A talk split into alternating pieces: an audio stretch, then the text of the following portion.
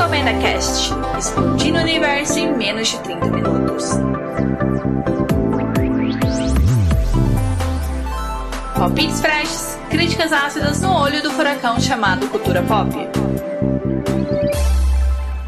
Mês de abril chegando ao fim, o que significa que esse é o último episódio totalmente dedicado às histórias de mistério aqui no Recomenda Cast. Oi, gente, meu nome é Dunia e eu guardei o melhor para o final. Eu posso dizer assim. São seis séries de detetives super especiais. Tem série assim, tá na lista há mais de anos, que faz muito tempo que eu sei que essa série é incrível, que todo mundo merece conhecer essa série. E tem série que estreou esse ano e já ganhou lugar cativo aqui nessa lista, do tanto assim que ela é incrível. E antes de começar essa lista fantástica, tem os meus recados assim rapidinhos. Siga o arroba RecomendaCast tanto no Twitter como no Instagram. As coisas estão bombando, tem conteúdos novos, muita coisa rolando nas redes sociais, então siga. Se quiser entrar em contato comigo, manda um comentário ali nas redes sociais, manda um direct, ou você pode mandar um e-mail para contato@recomendacast.com.br. Para escutar esse e os outros episódios, eles estão disponíveis no Spotify, iTunes, Google Podcast, Mixcloud, Castbox, Deezer e no site do Recomenda Cast. Aproveitando que você está no site, você também consegue fazer o download dos episódios e assinar o feed. E agora sim, podemos dar início ao último episódio do Mês do Mistério de 2021.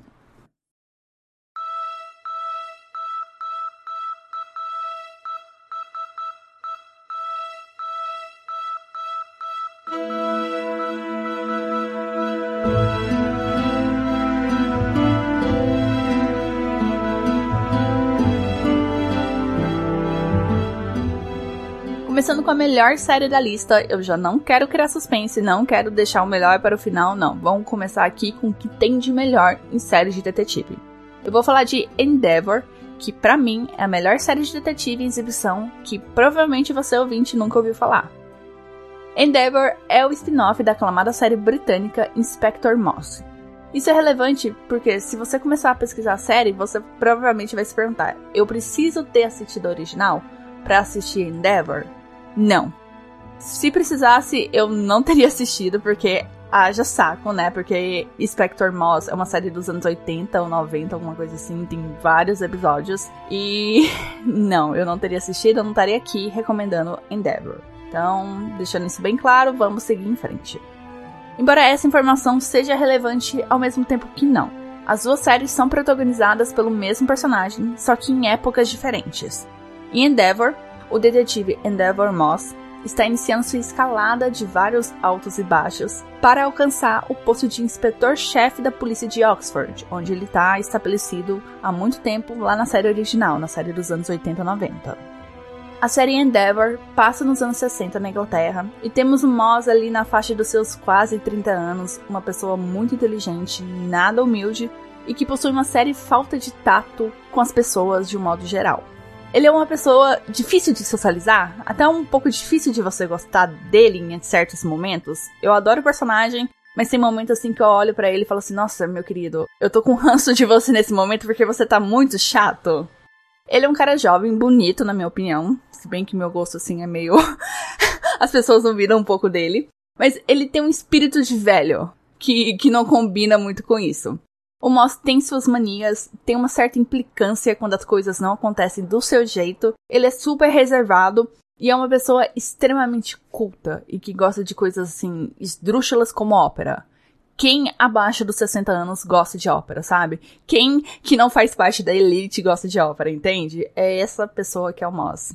Mas por favor, não pegue isso como um fator para você não gostar do personagem, de não se simpatizar com ele. Não, ele é um personagem que você simpatiza por alguns problemas que ele tem, com algumas dificuldades, mas em outros momentos você fica assim, ai gente, eu entendo porque ele é sozinho e porque as pessoas não gostam tanto dele. That makes sense to me. O Moss, ele foi decifrador de códigos durante a Segunda Guerra e agora ocupa o cargo de Detective Constable, que eu não sei se tem uma tradução, mas é o posto mais baixo da hierarquia dos detetives na Inglaterra. E tipo assim, o Moss claramente podia ter um cargo muito mais alto, porque ele é um cara super inteligente e competente, mas que não consegue trabalhar o lado social do seu emprego. Vocês me entendem? Ele é muito analítico, ele é frio às vezes e para ele trabalho é trabalho. Não tem tempo para ficar jogando conversa fora ou puxando saco dos superiores. Mesmo com esse jeitão totalmente profissional e áspero, o Moss conquista a confiança do detetive inspetor Thursday, que realmente tem o mesmo nome do dia da semana, e o Moss ocupa o posto de ser seu braço direito, o que acaba sendo um desvio de hierarquia e que gera atrito do protagonista com o detetive sargento Jake. Porque é o detetive sargento Jake que deveria ser o braço direito do inspetor. Então, no primeiro episódio, nós temos a chegada de um novo chefe na delegacia, que é o superior do Thursday, que é o superintendente Bright, que é vivido pelo Anton Lesser de Game of Thrones, e ele já não gosta desse jeito austero do Moss. E os dois acabam se bicando ali. E claro que o Moss vai levar a pior, porque ele tá comprando treta com o chefe, né? Também o Bright não é aquela pessoa assim mais querida por ali. Ele é uma mistura de um puritanismo intolerante com uma predisposição para a manutenção do status quo, onde os poderosos mandam e desmandam na corporação. Então a série nos conta muito dos problemas institucionais que a polícia de Oxford passa e dos crimes que precisam encontrar justiça. Antes de falar dos crimes, dos mistérios, eu preciso salientar que a série ela não pinta um quadro assim muito favorável sobre os policiais. Claro que tem uma parcela que é boa, né, que tá ali atuando em prol da justiça, do bem, que é o Moss, o Thursday, o Jake, o Bright em alguns momentos. Mas também ela não esconde o fato de que é uma instituição que tem seus problemas, que tem corrupção, né? Que muitas vezes as pessoas são movidas por propósitos maiores, propósitos financeiros, né? Não propósitos morais. Então, eu gosto que a série ela não tenta passar pano assim pros policiais por essa corporação. Eu gosto disso. Sabe, ela escancara os problemas internos que essa instituição sofre e que todas as instituições acabam sofrendo em algum momento, né? Agora indo pros mistérios. Ai, gente, é, é foda. Eles são muito fodas. São intrigantes, complexos e bastante variados, diga assim de passagem, pra uma série que se passa estritamente num local que não é uma coisa assim muito variada, né? Oxford, você vê aqueles cenários, aquelas construções antigas, aquele bando de escola, igreja, e a série consegue trazer uma variedade surpreendente de casos que acontecem ali naquele local. Tem serial killer. Tem um crime que parece ter saído de American Horror Story, porque se passa no internato para garotas e que acredita-se que é mal assombrado por um espírito de uma assassina que matou a família e os criados há mais de 100 anos atrás. Tem outro que envolve um tigre, sim, um tigre em Oxford, no meio da Inglaterra. Tem assalto a banco, tem cold case, que é aqueles casos que estão parados assim sem solução há anos e acabam surgindo de novo porque o assassino voltou ativa ou porque tem novas pistas. Tem outro numa das temporadas assim mais recentes que envolve uma banda de rock em ascensão que é muito parecida com os Beatles. Enfim, os casos são bastante ecléticos e não caem na previsibilidade. Uh, uh, sensation, honey. Em Endeavor, temos o crime sendo resolvido através do raciocínio analítico e expansivo do Moss, que não se contenta com a superficialidade e a facilidade que o crime ou a cena está proporcionando. Ele sempre tenta ir além, por mais que custe comprar brigas corporativas. Igual eu falei, às vezes ele compra briga de pessoas assim, fora da instituição, mas que vão perder se esse caso seguir em frente, se ele conseguir a real solução. São pessoas poderosas, né? Pessoas ricas. Então tem esse embate. Acho importante ressaltar que os episódios não focam só na resolução do crime, você tem a evolução dos personagens, igual eu te falei. Você vai passar por altos e baixos em relação ao Moss. Tem momentos que você vai adorar ele, tem momentos que vai ficar assim, ai meu Deus, que ranço. Mas também você tem o desenvolvimento dos personagens secundários. Tipo, o Thursday, que para mim, assim, é maravilhoso. Ele só tem a ganhar para mim, porque você vê essa roupagem de um cara sério, de um cara machucado por causa do trabalho. Ele acabou não conseguindo resolver alguns casos, ele sofre com as perdas, com as consequências da sua, entre aspas, incompetência, né? E é um personagem que sempre me surpreende porque ele mostra que ele não é nada conservador, por mais que ele passa essa ideia de ser uma pessoa com família, com os filhos, que ele quer que os filhos sigam um caminho assim seguro, tudo, mas ele não é nada como que eu posso dizer? Um homem padrão daquela época. Além do Thursday, tem a evolução do Jake e do Bright, que, spoilers, vira uma pessoa muito agradável nas temporadas recentes. Tem momentos que eu tenho até dó dele. Que, coitado, o mundo dá voltas. Eu gosto particularmente de uma personagem que aparece em umas temporadas assim mais pra frente, que é a policial Tree Lover, que é a menina que fez o filme de A Bússola de Ouro. Não sei se vocês lembram disso, mas é sim a mesma atriz. E ela tá toda crescida, tudo, mas com a mesma carinha. E ela é uma das poucas mulheres recorrentes da série. E seu plot é interessante porque mostra como que os colegas de trabalho só vê esse rostinho bonito. Ele é policial de rua, basicamente. Eu não entendo muito como funciona a hierarquia ali da polícia na Inglaterra. Mas ela é policial voluntária, algum, alguma coisa assim. E ela é uma pessoa muito inteligente. Quando chega nas cenas do crime, ela entrega todas as informações necessárias para os detetives ali, tudo completinho. Então, ela tem um raciocínio ideal para lidar com casos assim mais complexos. Só que o pessoal entende ela como o visual, né? Só uma garota bonita ali que tá ali para passar um tempo. Então eu gosto desse conflito que ela traz, porque ela não quer ser só uma policial ali, quer ser aclamada por ser bonita, por estar tá ali embelezando o local. Não, gente. Ela tem potencial, ela sabe disso. O Moss também apoia muito o processo dela, dela tentar subir, buscar uma carreira. Então é uma personagem bastante complexa, bastante interessante que gera muita discussão. Endeavor é minha série favorita de detetive porque é uma história sobre os percalços na jornada de um herói. Só que o Moss, ele não é um herói clássico. Ele não tem a empatia dos seus companheiros. É um cara introvertido, introspectivo e meio esquisito. É um personagem cheio de defeitos e que tem noção disso e entende que seu valor está mais na sua inteligência e no seu senso de justiça, não tanto nas suas conquistas sociais. Eu não quero ver um herói ali todo perfeitinho que só pensa em solucionar o crime porque o resto da sua vida tá resolvida, né? Os dramas ali pessoais são irrelevantes para ele e é só trabalho, trabalho, trabalho. Não. O Moss, ele só pensa no trabalho porque ele não consegue ter nada de bom no restante da sua vida, porque ele não consegue fazer nada dar certo com sua vida pessoal, né? Com seus relacionamentos, seja amorosos, seja sociais. Então, eu gosto dessa desse quebra-cabeça, dessa complexidade que o personagem é. E outra coisa foda de Endeavor é que a série não se acomoda. Atualmente conta com sete temporadas, a oitava foi confirmada e provavelmente é a última. E assim, eu tava com medo da história se perder, porque quando eu assisti a série pela primeira vez, eu tinha assistido até a terceira temporada, o começo dela, e já tinha, acho que até a quinta temporada lançada. E eu ficava assim, nossa, tem muito chão pra quinta temporada. A sexta temporada já tinha sido confirmada. E eu tava com medo da série ter chegado no seu ápice ali na segunda temporada. E a partir da terceira ser só ladeira abaixo, como acontece com séries longas, né? Mas em Endeavor, não. A série consegue manter um ritmo muito agradável, não tem nenhuma temporada que você diz que é horrível, que é perda de tempo. Sempre tem material para acrescentar na trama principal, além de desenvolver um plot para a temporada em si, né? Como que funciona?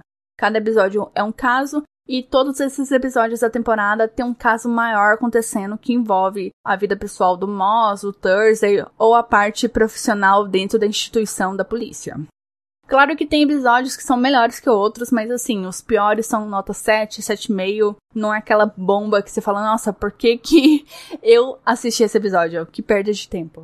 Eu gosto particularmente da sexta temporada, porque ela traz um refresco para a série e isso faz muita diferença, já que é uma temporada que pontua a mudança de uma época.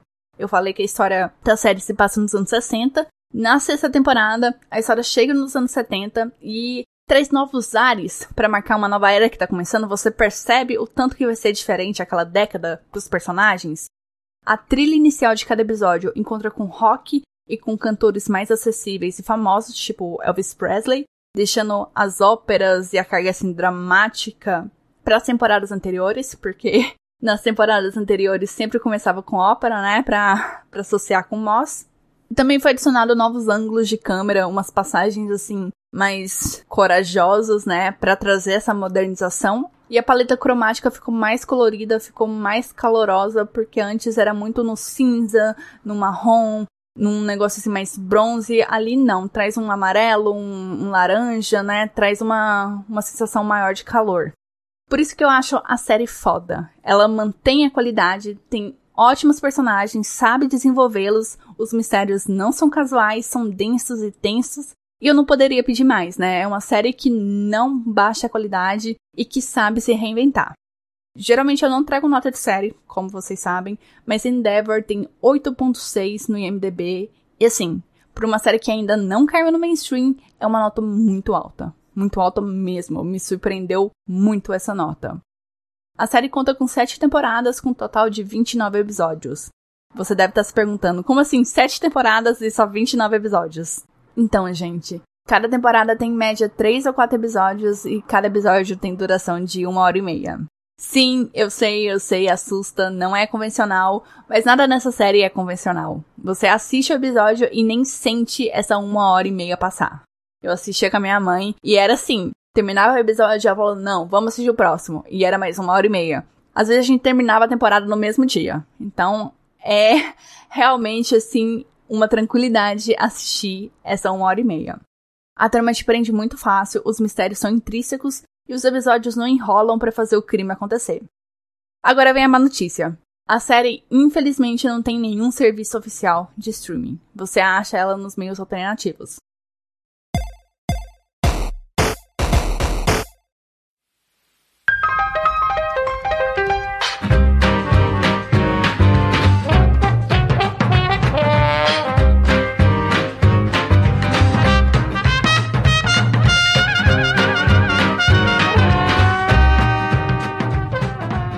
Uma série mais leve, mas sem perder a elegância e a classe, quero falar de Os Mistérios de Miss Fisher.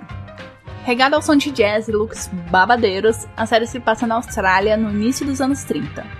Franny Fisher é uma nova rica que voltou ao país natal para garantir que o assassino de sua irmã caçula não saia tão cedo da cadeia. Sua chegada já é tumultuada porque a protagonista se envolve na resolução do assassinato do marido de uma amiga. Sendo um sucesso, Miss Fisher ganha gosto pelo ramo e decide se tornar uma detetive particular, para desgosto da tia aristocrata e preocupação constante do detetive Jack Robson. A série conta com três temporadas, totalizando 35 episódios com duração de 60 minutos cada. Ano passado, cinco anos depois do encerramento da série, Miss Fisher ganhou uma continuação cinematográfica, Miss Fisher e a Cripta das Lágrimas. No final do bloco eu vou comentar se vale a pena assistir esse filme. Vamos aqui falar primeiro da série. Logo nesse começo, eu preciso dizer que a série é transgressora e nem um pouco puritana, e seu charme vem dessas duas escolhas somadas a uma protagonista inquietante.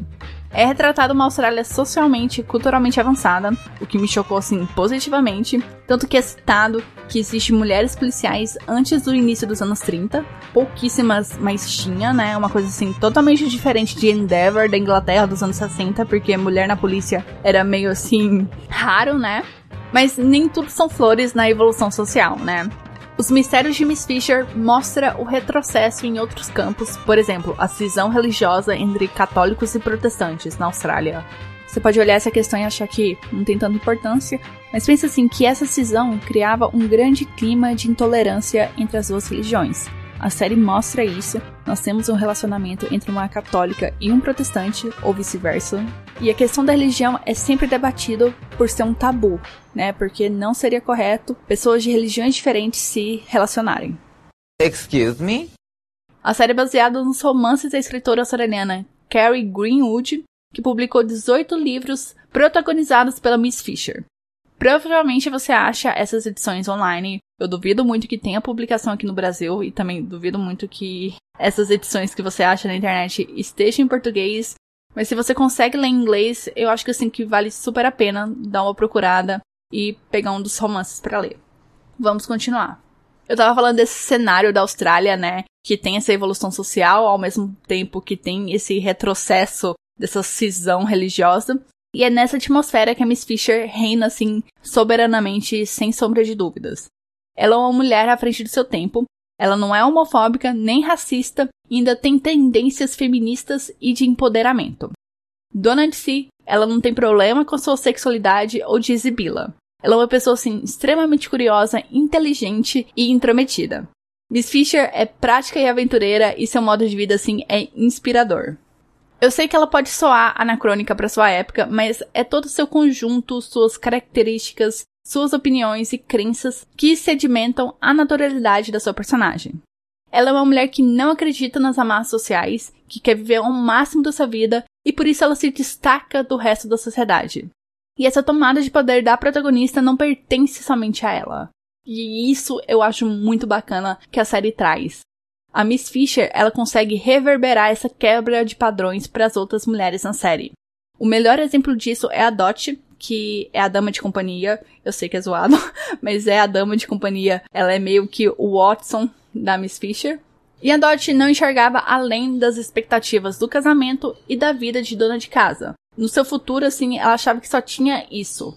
E a Miss Fisher mostra o contrário para a Dot. Mostra, assim, que tem infinitas possibilidades que ela pode seguir. É só ela querer, ela batalhar que ela consegue. Porque a Dot é uma pessoa incrível. A Miss Fisher vai ajudá-la. E é isso, né? Não é só o casamento e essa vida de dona de casa que aguardam por ela. Se ela quiser continuar como assistente de detetive, ela pode continuar, mesmo casada. Então, eu acho muito bonito essa mensagem, né? A Miss Fisher não está condenando a Dot por acreditar no casamento nem nada, mas ela dá a possibilidade de não ficar refém ou ficar dependente de um marido. Outra coisa gostosa de acompanhar é o bate e a sopra da protagonista com o detetive Jack. Eu já aviso que é um romance que não desenrola e por mais que você fique na torcida, você entende porque a Miss Fisher não quer se comprometer ali, porque ela é um espírito solto, não sei mais o que, né? Um relacionamento sério vai acabar combinando um casamento e etc. E fica essa coisa, ah, eu queria que os dois ficassem juntos, mas ao mesmo tempo eu não quero que a Miss Fisher perca essa independência que ela tem. Yes, please. A parte que a série mais deixa a desejar são seus mistérios. Eu já aviso aqui. Eles são meio capengas, sem muita profundidade e digamos que não é o forte nem o foco da série, da história. Você não pensa, nossa, eu quero assistir uma série de mistérios foda. Então eu vou assistir Miss Fisher. Não, se você quer isso, vai assistir Endeavor ou outras das minhas recomendações. Miss Fisher está aí para descontrair o seu dia. É um clima assim meio Scooby-Doo que você assiste pelos personagens, pelo que tá acontecendo ali, não tanto pelo mistério, né? Porque a resolução do crime vai ser incrível. Você assiste porque a Miss Fisher é engraçada, ela é petulante e toda a parte cômica ali da série funciona. Eu gosto de avisar que a terceira temporada da série é fraquinha comparado às outras duas, os mistérios não são lá aquelas coisas, né? Tem uma, uma decaída pros padrões da série. Mas ainda bem que são só oito episódios e passa rápido. Embora assim, que essa temporada seja bastante competente em finalizar os plots dos personagens, que são relevantes ali pra série. Então, ela tem os seus méritos. Sobre o filme, o filme é um Tomb Raider detetive. São as peripécias assim mais megalomaníacas da Miss Fisher. A história se passa praticamente fora da Austrália, o que é triste porque acaba que toda a gangue ali não vai estar reunida para resolver esse mistério e o filme acaba não servindo para você matar a saudade da série. Essa obra não consegue capturar o clima, né? Tudo que fez você gostar de Os Mistérios de Miss Fisher, e essa foi a minha maior decepção. E além disso, tem umas coisas assim que ficam muito confusas, as informações são jogadas e eles não dão trabalho de parar e dar um contexto melhor e fica na sua imaginação. Isso, assim, eu consegui relevar esses problemas, né? Eu consegui relevar, mas o que me pegou mesmo é essa separação dos núcleos. Tanto que não é tanto culpa da história, porque ela precisou se adaptar à falta de dois atores principais ali da série. Eles não conseguiram voltar, porque ele já tava com gravação em outras produções, né, nos Estados Unidos, aí ia ter que viajar, tudo. Não tinha agenda para isso acontecer. E acabou que o filme é muito mais Miss Fisher e o detetive Jack trabalhando juntos, sendo que na série não é bem assim. Eles têm a Dot, eles têm o Hugh, então faltou. E novamente fazendo a analogia do Scooby-Doo, assistir o filme é como você assistir a Daphne e o Fred resolvendo o mistério. Tem essa constante tensão amorosa, mas não tem graça, né? Não tem comédia, não tá completo. Por isso que eu não recomendo o filme, só assistam a série. E infelizmente ela não está disponível em nenhum serviço de streaming. Teve um tempo que ela tava na Netflix e eu tava com esperança que ela tivesse ainda na Netflix, mas não tá. Se eu não me engano, ela teve um tempo no Globoplay, também não tá. Ela passava na GNT, se eu não me engano, também. Mas assim, eu consegui um link do Reddit, vou colocar na página do episódio no site do Recomenda Cast, e tem todos os episódios da série. Você só precisa pegar a legenda em português. E pegar a legenda em português é tranquilo. Eu ajudo, se for necessário.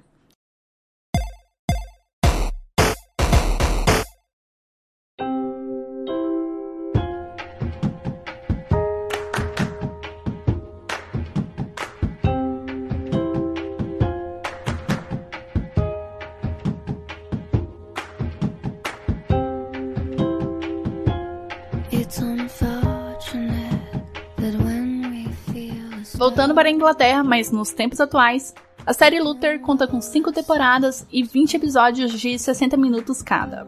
Protagonizada pelo foda do Idris Elba, um dos motivos que me levou a assistir essa série, Luther é uma série controversa e intensa, criminalmente e psicologicamente falando. Nós acompanhamos a derrocada profissional e pessoal do detetive John Luther, enquanto ele soluciona os casos mais tenebrosos de Londres.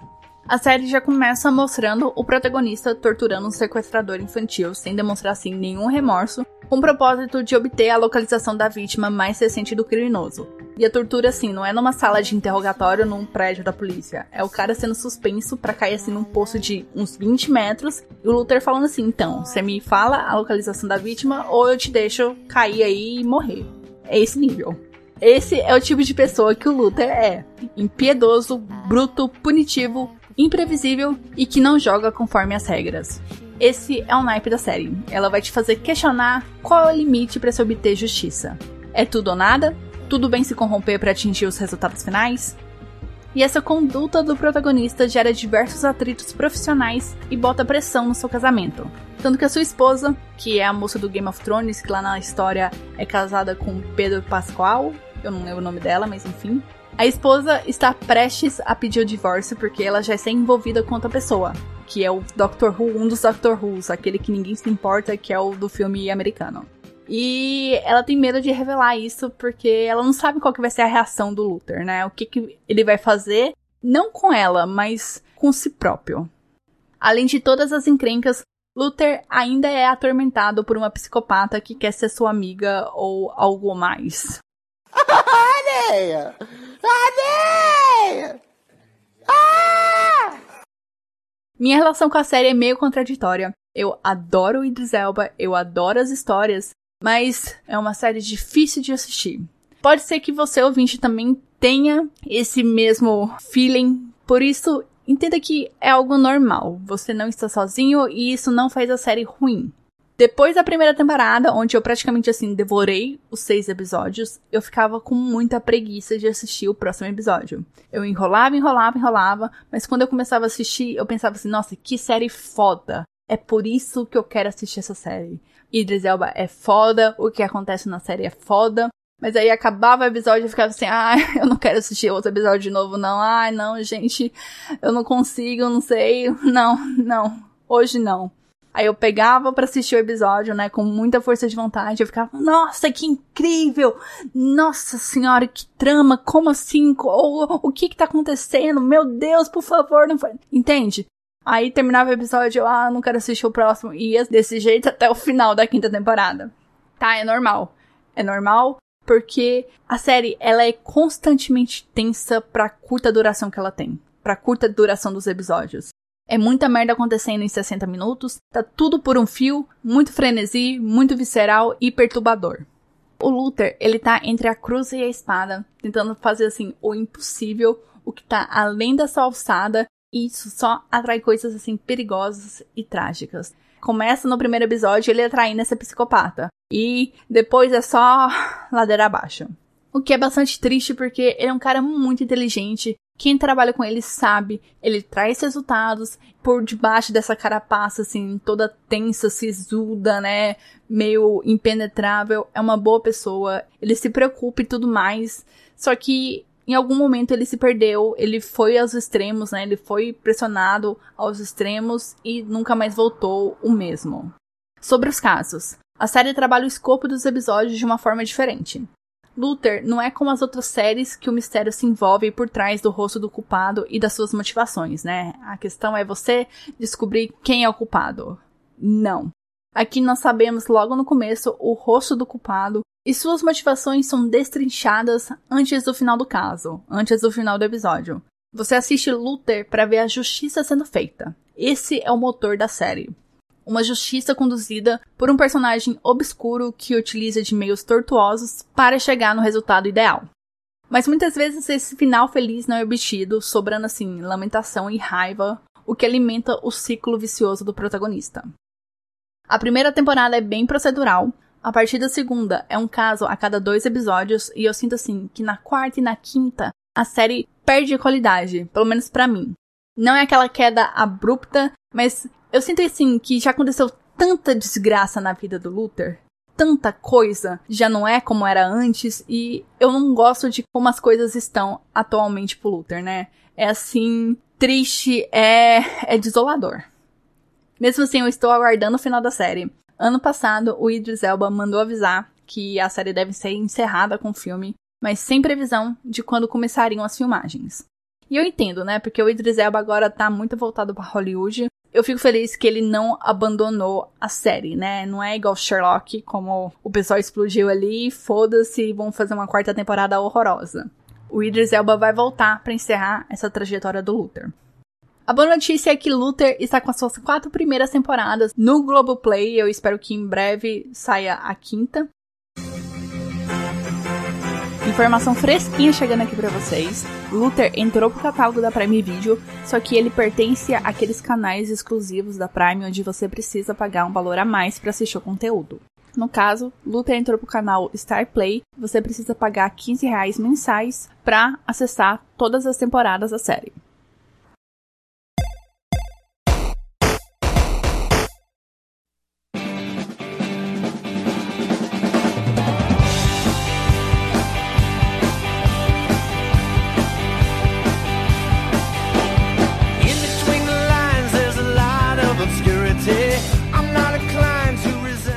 Chegou outro momento muito importante pro podcast, que é a minha recomendação da série Psy.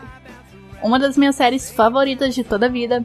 Essa comédia tem oito temporadas, dois filmes e nunca perdeu o humor e a singularidade.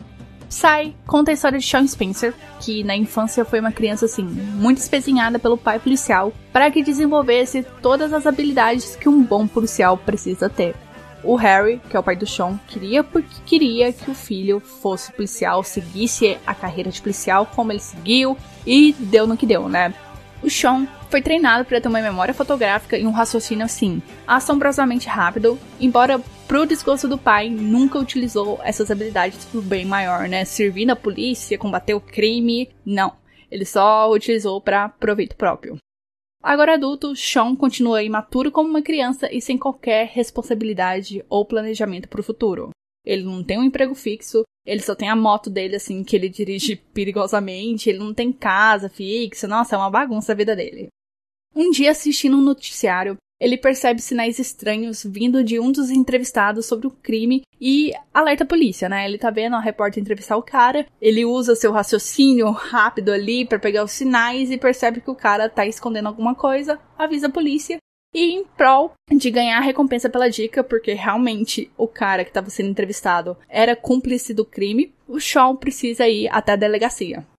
Mal sabe ele que está prestes a ser preso por suspeita de ser outro cúmplice do crime que estava sendo noticiado ali na TV. Porque eles estavam achando que o Sean era cúmplice dos caras, né? Ele sabia do crime, porque por onde ele saberia essas informações, saberia quem eram os culpados, né? Conseguiria identificar as pessoas. Então, tinha motivo para a polícia desconfiar dele. Para sair dessa enrascada, de supetão, Sean diz que é vidente e que teve uma visão sobre o criminoso que ele mandou pra cadeia. Aí ele aproveita assim e faz umas demonstrações super exageradas, revelando fatos das pessoas que estão ali na delegacia. Tipo, quando ele entrou na delegacia, ele viu que uma policial tinha um monte de amuleta ali e que um dos outros policiais estava treinando uns passos de dança.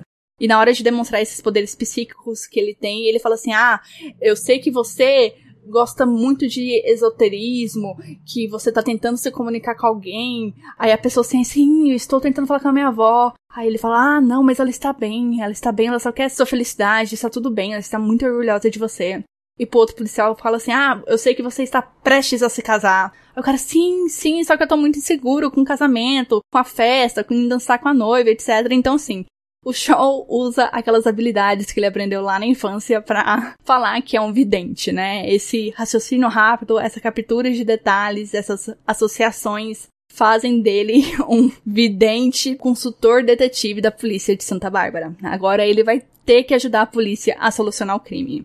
Não era bem o caminho que o pai dele esperava para ele, mas enfim, ele não é um policial, mas está trabalhando a serviço do bem, né? Well played, Timmy. Well played. Com supervisão direta e incrédula do detetive conservador Carlton Lassie e da sua parceira muito amigável Juliette O'Hara, Sean e seu melhor amigo Gus vão desvendar os mais indiondos crimes sem perder o humor e a piada. Para começar, Psy pega essa premissa estúpida de falso vidente e transforma numa história hilariante sobre melhores amigos, mistérios e muitas referências da cultura pop. A série, ela não tem medo de ser cafona e a partir da terceira temporada ali, ela abraça totalmente seu lado nerd geek para trazer episódios com referência de Hitchcock, Twin Peaks, Harry Potter, Garota Interrompida, Bruxa de Blair, entre vários outros. Eu não consigo assim listar, são muitos. Eu acho que daí vem a minha paixão por essa série, né? Como eu gosto muito de cultura pop, como vocês sabem, né? Assistir uma série que abraça também isso e traz para sua história ali pro seu meio e sabe fazer bom uso dessas outras histórias famosas é um sonho. É incrível que Psy existe e que funcione do jeito que ela funciona.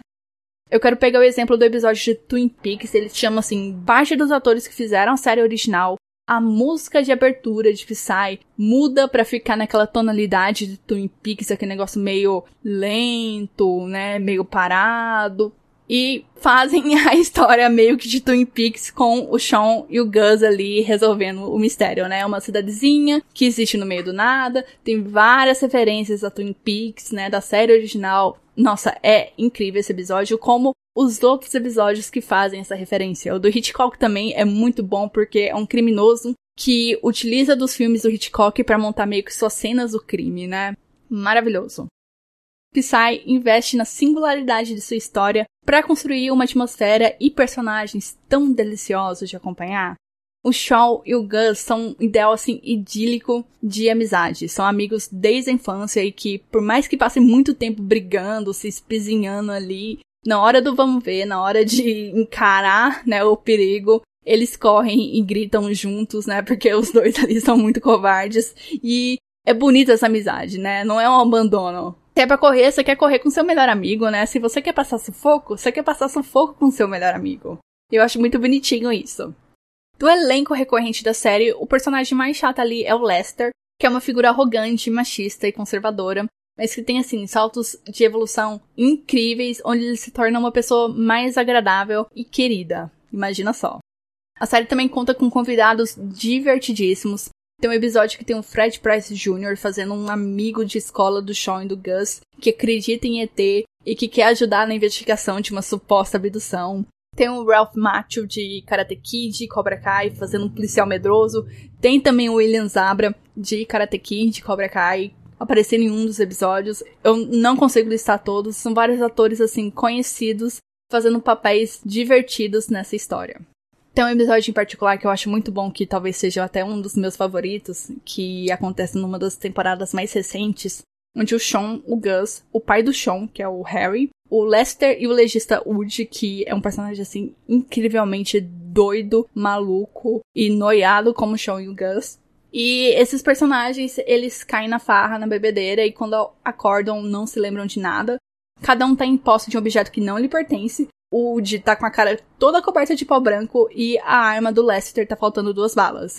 E é um episódio claramente baseado no filme Se Beber Não Case, onde eles vão tentar reconstruir o que aconteceu a noite passada e vão tentar descobrir se o Lester matou a pessoa na noite passada. É um episódio assim sensacional, maravilhoso. Nas primeiras temporadas tem um episódio onde o Gus quer porque quer que o Sean investigue o assassinato de um leão marinho e ele faz de tudo para esconder o fato de que é um leão marinho. Tem outro em que o Sean diz que a vítima foi morta por um dinossauro. Nossa, sério, eu poderia assim listar vários outros exemplos de bons episódios, mas provavelmente você não quer ficar escutando só isso, né? Como deu pra perceber, eu gosto muito dessa série, não é à toa que ela é uma das minhas séries favoritas da vida. Eu já assisti várias vezes e eu posso dizer assim, que no começo ela é meio fraquinha, meio chatinha, não tem todo esse approach que eu tô descrevendo aqui, mas ela é boa, sabe? São casos assim ainda um pouco mais reais, né? Que você consegue identificar ali o senso de realidade.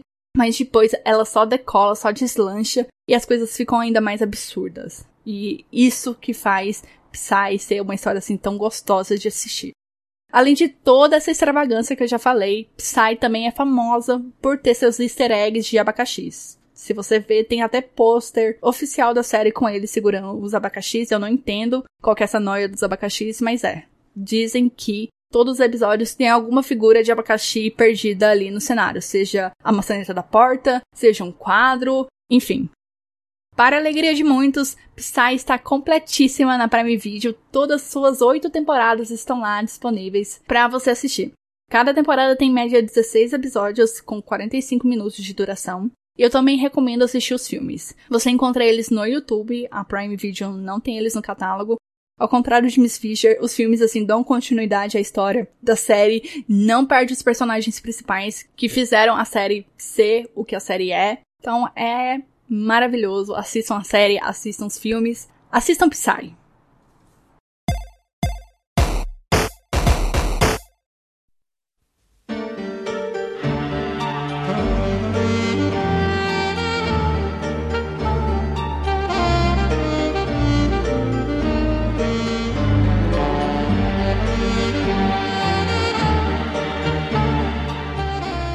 Chegou a hora de falar da série do Poirot.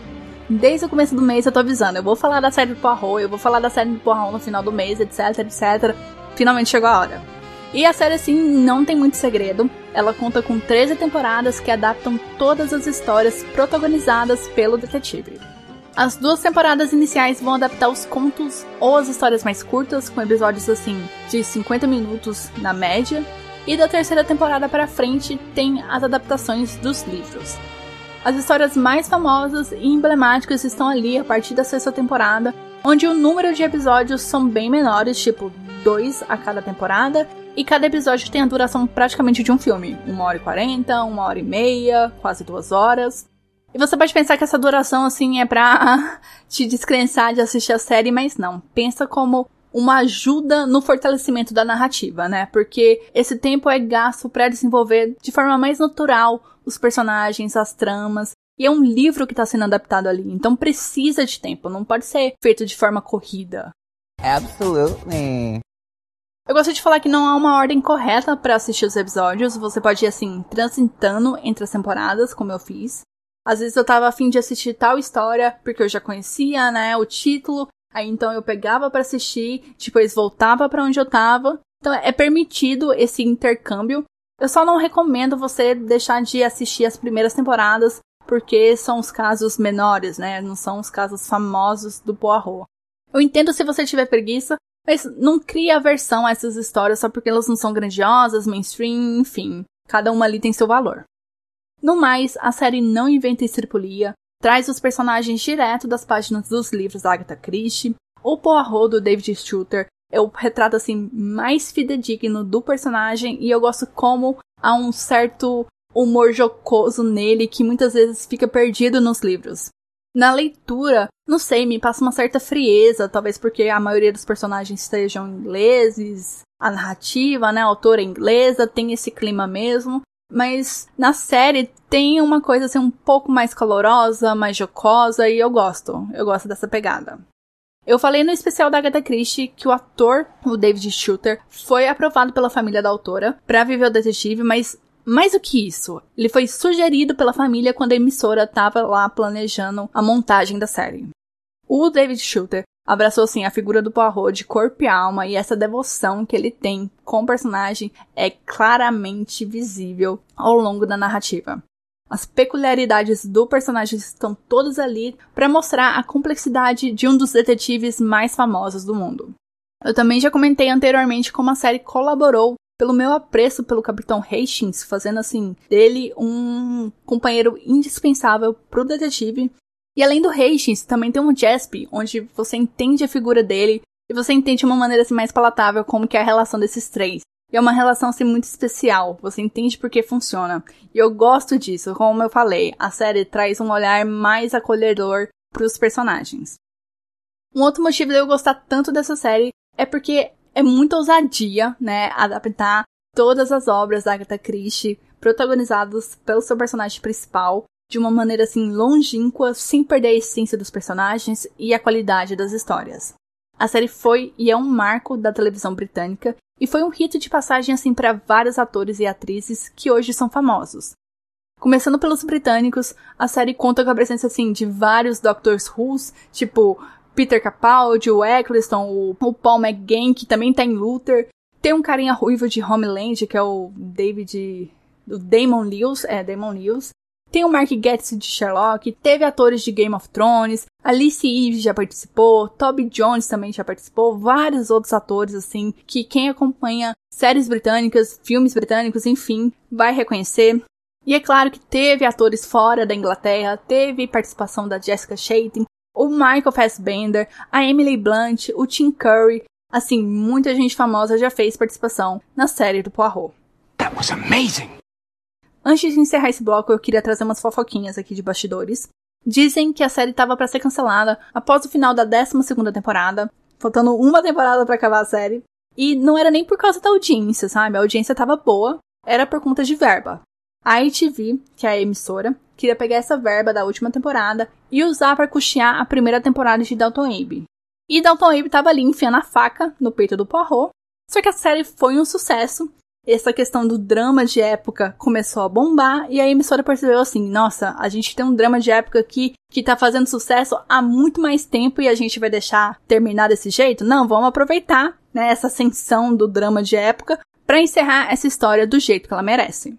E assim foi produzida a última temporada da série do Poirot, que tem adaptação do último livro dele, né, que é o Caio Pano, que é um livro assim bastante triste. E ai gente, eu gosto muito dessa série. Infelizmente, ela não está disponível em nenhum serviço oficial de streaming. Eu não entendo isso, sabe? Porque é uma série que fez sucesso. Agatha Christie gera um interesse e não tem por aqui no Brasil, né? Uma pena.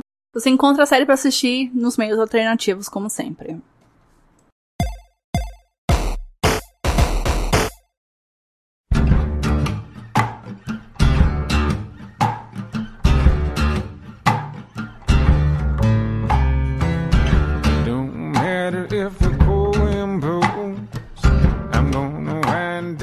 Esse episódio já tá gigantesco, eu sei, mas chegamos na última série da lista, que é Resident Alien.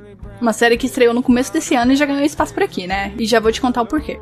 Baseada em uma HQ publicada pela Dark Horse, que é a mesma editora de Hellboy, Sin City, Umbrella Academy, eu posso resumir a série Resident Alien sendo uma mistureba de vários gêneros. Ela é série médica, tem drama, tem investigação porque acontece um assassinato ali. Na verdade, mais de um assassinato, né? Tem comédia e, é claro, né? É sci-fi, já que o protagonista é um alienígena.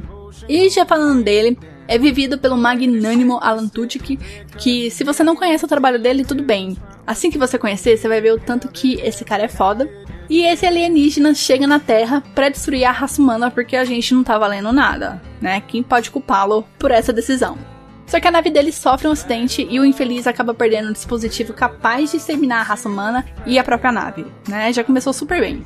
Preso na Terra, o protagonista se disfarça do ser humano assim mais próximo da região, que é um médico solitário, toma seu lugar, entenda aqui como assassinato, e inicia a busca pelo dispositivo e pela sua nave lá nas geladas montanhas do estado do Colorado.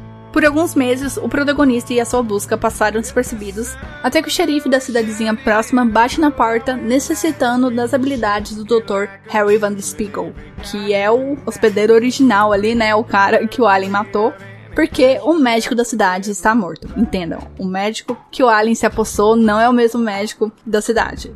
E sim, se você deduziu que o Alien vai virar o doutor da cidade, você está certo. Imagina a confusão. E ele fica assim, entusiasmado ao notar que o médico local pode ter sido assassinado. Isso porque, no seu período de adaptação à Terra, o Alien aprendeu assim o que era necessário para se misturar aos seres humanos assistindo Law and Order. Então, achar que tudo é um crime é com ele mesmo. Let's do this.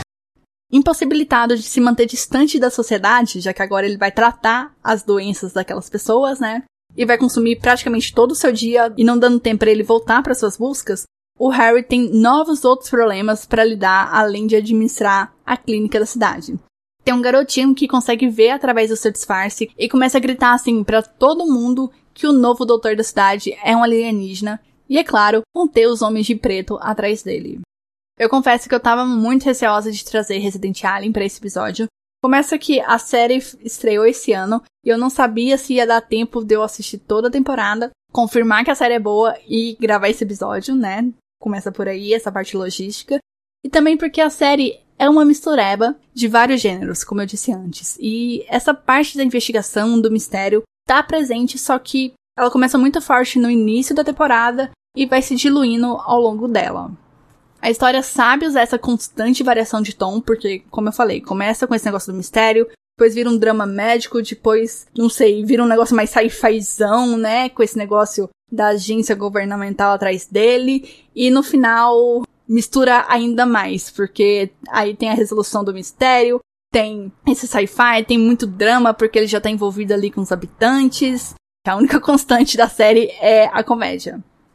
E no final deu certo, né? A série funciona, a série é engraçada, a série é um bom sci-fi, a série acaba sendo um interessante caso de mistério. Eu espero que haja mais na segunda temporada, já que a série foi renovada, né? E eu posso dizer assim, que na parte de sci-fi, de ficção científica, Resident Alien pega um tema assim super batido que é invasão alienígena, há um alienígena entre nós, a amizade de humanos e alienígenas, sem cair no que a gente espera. Harry é bastante arredio à raça humana, vendo-os como seres inferiores aos répteis, sabe? A gente não é nem comparado a macaco, a gente é comparado às répteis, à lagartixa. E ele acha que nós realmente estamos fazendo por merecer a extinção, porque desenvolvemos umas coisas inúteis chamadas emoções. E como ele não quer ser contaminado com isso, ele se protege através de um cinismo ácido e hilário. O Harry não esconde seu desprezo e a sua má concepção sobre os costumes humanos tanto pra gente como pros habitantes da cidade. Só que as pessoas lidam com esse estranho jeito dele ser como se ele tivesse uma carência de skills sociais, o que torna muito engraçado e desconcertante pro alienígena. Porque ele acha assim que a pessoa vai ficar aterrorizada com o que ele disser, mas não, a pessoa só, só ri e ele fica assim, tá, mas o que que tá acontecendo? O Alan Tudyk é uma grande parcela do motivo desse personagem funcionar tão bem. Ele usa de expressões vazias e desprezíveis. Ele faz uma boca meio torta, parecendo que ele teve um derrame, sabe? Que ele não sabe meio que mexer a boca.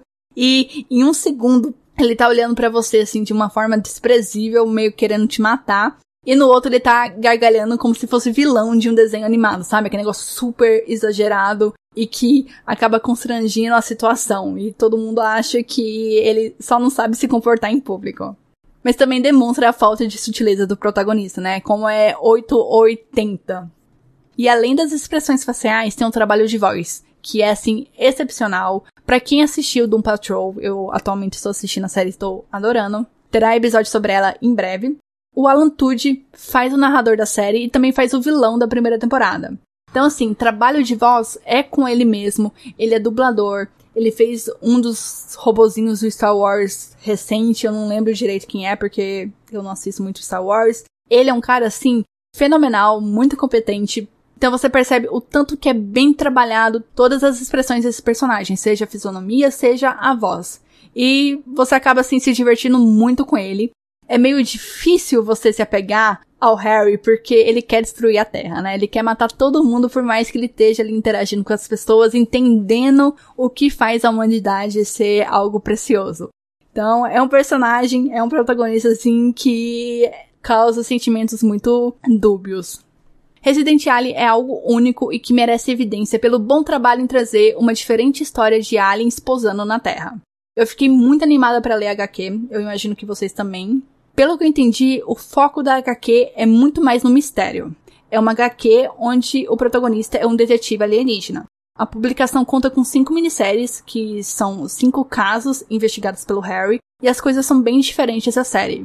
Por exemplo, ele não veio pra Terra para exterminar a raça humana. Ele veio para cá porque caiu uma sonda do planeta dele aqui e ele não quer que os humanos recuperem essa sonda e façam engenharia reversa para descobrir as tecnologias, então ele tá vindo aqui recolher o lixo da do planeta dele, né? E outros pontos diferentes é que ele não mata o Harry Van Der Spieg, porque o Harry original não existe, é uma identidade falsa que foi usada por pessoas que estavam tentando imigrar para os Estados Unidos. O Harry tem poderes psíquicos e é assim que ele se disfarça, porque na série ele meio que transmuta o corpo dele, né, as células, e acaba não fazendo muito sentido porque que o menino consegue enxergar além desse disfarce, né? Já que ele mudou a estrutura do corpo dele, mas ok. E na HQ, ele usa esses poderes psíquicos para se disfarçar. Então as pessoas veem ele como um humano normal. Mas assim, se ele for capturado por uma câmera de segurança ou tirarem uma foto dele pelo celular, vão ver que ele é um alienígena, né? Ele não consegue enganar a tecnologia. E isso é foda porque acrescenta mais um grau de perigo ali para ele, pra estadia dele na Terra. E é dessa maneira que os homens de preto descobrem que ele tá na Terra, né? Porque ele foi pego por uma câmera de vigilância.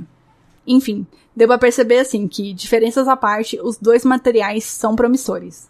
Como eu falei anteriormente, Resident Alien concluiu sua primeira temporada no início desse mês, totalizando 10 episódios, e a série foi renovada para a segunda temporada. Eu não sei o que aguardar para essa segunda temporada. Para assistir a série por enquanto, só pelos meios alternativos. Embora não me surpreenda que nos próximos meses ela deva entrar rapidamente no catálogo de algum serviço de streaming, porque ela fez sucesso.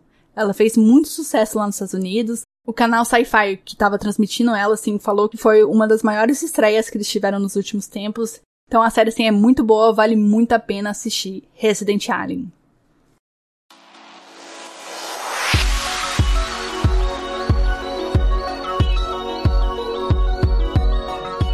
Acabou o mês todo dedicado às produções misteriosas e investigativas que eu tanto gosto. O mês do mistério esse ano caiu em abril e no ano que vem? Bom, é um mistério. Não quero fixar datas nem meses. A única certeza é que 2022 tem mais. E para saber quando será o próximo mês do mistério, você precisa seguir o Recomenda Cast nas redes sociais e nos agregadores de sua preferência. Agora eu vou fazer uma pausinha de duas semanas, porque eu mereço, eu necessito. Foi um mês, assim, totalmente maravilhoso de gravar episódio, mas foi também exaustivo. Fazia tempo que eu não tinha uma produção, assim, de quatro episódios seguidos. Então, o episódio 79 será no dia 19 de maio. Eu vejo vocês lá. Eu espero que vocês aproveitem essas recomendações de séries, assistam todas se for possíveis e se divirtam. Beijo para vocês, fiquem bem, se cuidem e tchau, tchau!